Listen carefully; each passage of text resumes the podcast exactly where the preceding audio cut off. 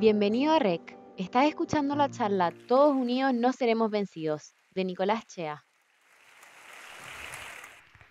¿Cómo están? Muchas gracias por la invitación. Vengo, me invitaron en calidad de emprendedor.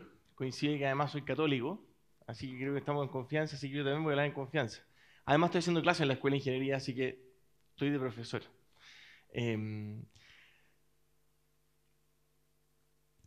y bueno, hincha, no sé, al igual que muchos probablemente los que están acá, hincha pero acérrimo de nuestro Papa Francisco. Una frase, eh, como las del Papa, simple, potente, polémica. Algunas personas estaban indignados con esto, ¿cómo voy a ser este Papa subversivo? Pero el Papa en, en, en Brasil, una frase que ha dicho reiteradamente, pero básicamente nos está invitando a salir de nuestros espacios cómodos.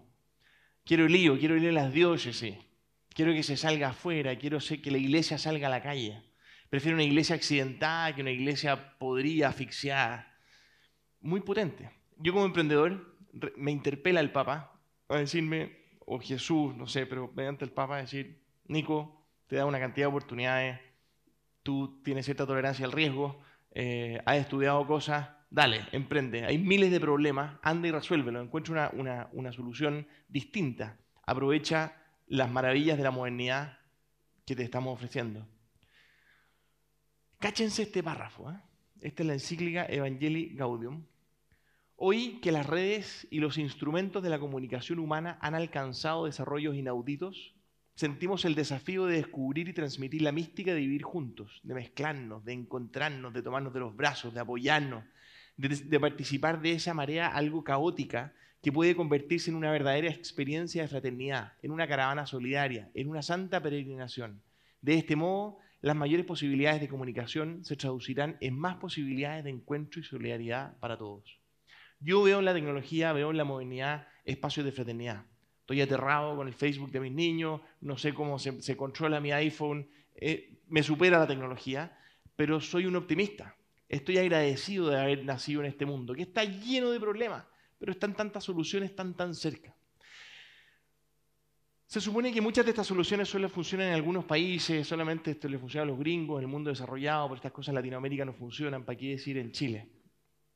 Hasta hace muy poco vemos el mundo, por lo menos a los empresarios, estas caricaturas en dos ejes binarios. Por un lado, esta caricatura así como el, del, del, gordo, como llama de Hat, así codicioso, comiendo billetes, que no, una, una, una, hambre insaciable. Y por otro lado, vemos que el bien solamente lo pueden hacer personas que se despojen de todo sin querer nada para ellos, estoy hablando materialmente. Eh, imágenes como Santa Teresa, como el Padre Hurtado. Ambas son caricaturas, bueno, la verdad que me gusta más la, la Madre Teresa, que es que esa, ese, ese, personaje que está ahí a la izquierda. Pero hay un nuevo eje y la tecnología aplicada a la, a la empresa y también a las organizaciones eh, se ha desarrollado esta economía de la colaboración, el shared economy, donde ambos ejes son compatibles, ya no son cosas incompatibles. Las personas no tienen problema con el excedente, para usar la palabra lucro que está tan endemoniada.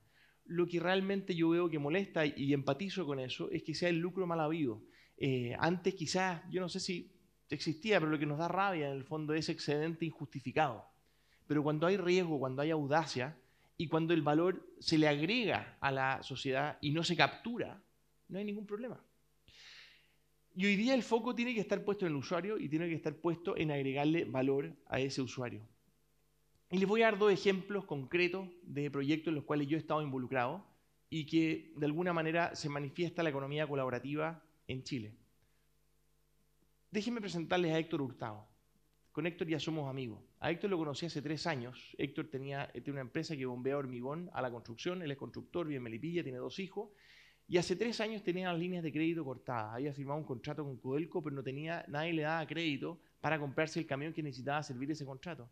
Sin ese camión no servía el contrato y sin servir ese contrato, Héctor iba a quebrar y la empresa iba a desaparecer. No tenía acceso al financiamiento. Héctor se financiaba con el banco a una tasa de interés de un 30%, pero eso no era una alternativa porque ya tenía copada esa línea de crédito. Vendía sus facturas a una tasa de un 40% y cuando era necesario para pagar los sueldos incluso sacaba dinero del cajero de sus tarjetas del retail, tarjetas personales a tasas superiores al 50% de interés. A la vez Héctor también ahorraba y el ahorro en promedio, no sé, ahí está un 4, será un 5, un 6%, pero la diferencia entre las tasas de ahorro y de crédito son brutalmente altas. Chile tiene uno de los spreads, las brechas más grandes por lejos de, de la OSD y una de las más grandes de, no sé si el mundo, pero gran parte del mundo. Entonces tú dices, antes de Internet era razonable, porque en el fondo, ¿cómo le vas a prestar a una persona si no la conoces? Pero Internet te permite conocerla.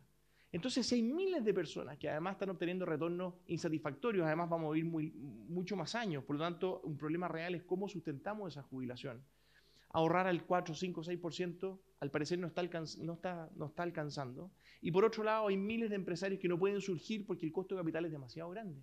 Entonces nosotros dijimos, bueno, de repente con ya, ya, si las personas se están enamorando a través de Internet, están comprando cosas a través de Internet, bueno, que se conozcan y quizás van a estar dispuestos a prestarse dinero entre ellas mismas. Y obviamente la esperanza es que sea a tasas menores y que esa tasa entre el 4 y el 50, el 40 o el 30 converja. Cumplo es una empresa de financiamiento colaborativo. Es una empresa que permite que miles de hectores hurtados se encuentren con miles de otras personas que están dispuestas a invertir en ellos parte de su ahorro. Por supuesto, todos en Chile decían que esto no iba a funcionar porque en Chile el chileno no paga y el chileno no se va a atrever a prestar. Esta semana cumplimos cuatro años eh, ya se han transado más de 60 millones de dólares y más de 2.000 chilenos le han prestado dinero a casi 500 hectores hurtados, quienes están financiando más o menos en torno al 15%, que equivale a la mitad del costo de capital que tenían antes, y quienes le están prestando están recibiendo de vuelta su dinero a tasas que fluctúan en torno al 10%, lo que es casi el doble del ahorro promedio que ellos tenían. Esto está ocurriendo hoy día, está ocurriendo en Chile. Segundo ejemplo que les quería contar. Domingo Acuña. Con Domingo Acuña somos bien amigos. De hecho, hablábamos hoy día en la mañana porque su señora está medio enferma. Domingo, ninguna oportunidad. A los siete años se fue de su casa porque su padrastro lo golpeaba. Hasta los 15 años se crió bajo el puente Pío IX. ¿Qué posibilidad de encuentro puede tener Domingo Acuña con Nicolás Chea? Yo que estuve en Stanford y que estuve en la universidad y he tenido todos los privilegios y oportunidades que me legaron mis padres, ¿cómo me voy a poder encontrar con alguien que se crió bajo el puente Pío IX? Hoy día con Domingo somos amigos, nos conocimos hace seis meses. ¿Y saben cómo? A través de Uber. Me llevó en su auto. De hecho, me trajo acá para hacer clase. Y esa foto era tan increíble la historia de Domingo que le pedí que se bajara del auto y fue lejos la mejor clase de emprendimiento que tuvieron los alumnos de la sección 2 del semestre pasado. De todas maneras, mejor que, la, que las que di yo. Eh, con Domingo conversamos harto. Yo no puedo decir qué visiones del mundo parecías, cómo pueden converger esas personas si son orígenes tan distintos, no hay ninguna posibilidad. Estos están en esta trinchera y aquellos están en la otra. Absurdo, mentira tenemos las mismas preocupaciones. Y de hecho hoy día estamos súper preocupados por Chile. Nos preocupa lo que estamos viendo en las instituciones de la política, nos preocupa que nuestras instituciones no se renueven y, e impiden que se tomen las decisiones que Chile necesita. No culpamos a los políticos, no culpamos a uno u a otro, culpamos a las instituciones. El mundo hay que actualizarlo porque la tecnología va muy rápida.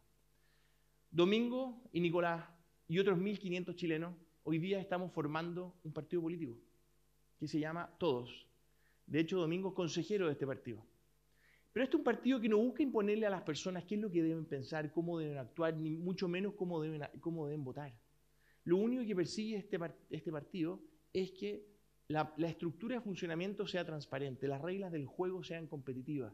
Domingo me dijo que a él le hubiera encantado ser concejal hoy día de la Florida, pero es imposible con el sistema actual, no hay ninguna posibilidad que él pueda desarrollar su vocación política, pero le encantaría participar, le preocupa Chile, y créanme que Domingo tiene una capacidad, a pesar de su origen, de hecho yo diría gracias a su origen, a encontrar soluciones muy sensatas para Chile. Hoy día somos 1.500 personas que estamos, que estamos en red. Todavía no hemos llegado al CERVEL, todavía no hemos llegado al notario, pero ya a través de Internet, en tres semanas, ya más de 1.500 personas en Chile han dejado su root, su email y han firmado un compromiso que apenas se inscriba a este partido, ellos van a querer participar. Y esa es nuestra ideología. No tenemos una ideología vertical, sino que una ideología horizontal. algo podría ser la ideología de la colaboración. Nos definimos como un meta, todo se define como un meta partido político. Estamos cansados de la izquierda y la derecha. ¿Qué significa eso? Eso para mí y para nosotros, la verdad, es como, es como que nos hablen de los pipiolos y los pelucones. Es un eje completamente absurdo al cual estamos apalancados. La inercia es tan fuerte que no podemos resistir. Necesitamos ideología, necesitamos vivir con etiqueta. Nuestra propuesta es perfecto, vive con etiqueta, pero ponte tu propia etiqueta, diseñate tu propia etiqueta y esperemos de nuestros representantes que nos representen. Punto. Si de eso se trata esto, tenemos la posibilidad hoy día también de renovar la política. Este es un partido que se declara como un partido ciudadano. El partido no llega al poder, no son nuestros candidatos, no son candidatos de todos, son personas independientes que pueden llegar a la política a través de esta plataforma y en colaboración directa con sus propios electores, de participación abierta y de participación colaborativa.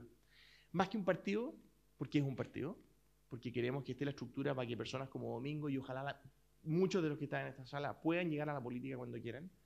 Nosotros somos más bien un sello de transparencia y renovación política. Yo vengo acá a decirles tres cosas básicamente. Vivimos en un mundo increíble y el llamado que les hago, al cual los invito, es a que nos involucremos, a que colaboremos, a que levantemos nuestras propias barreras y creamos en grande.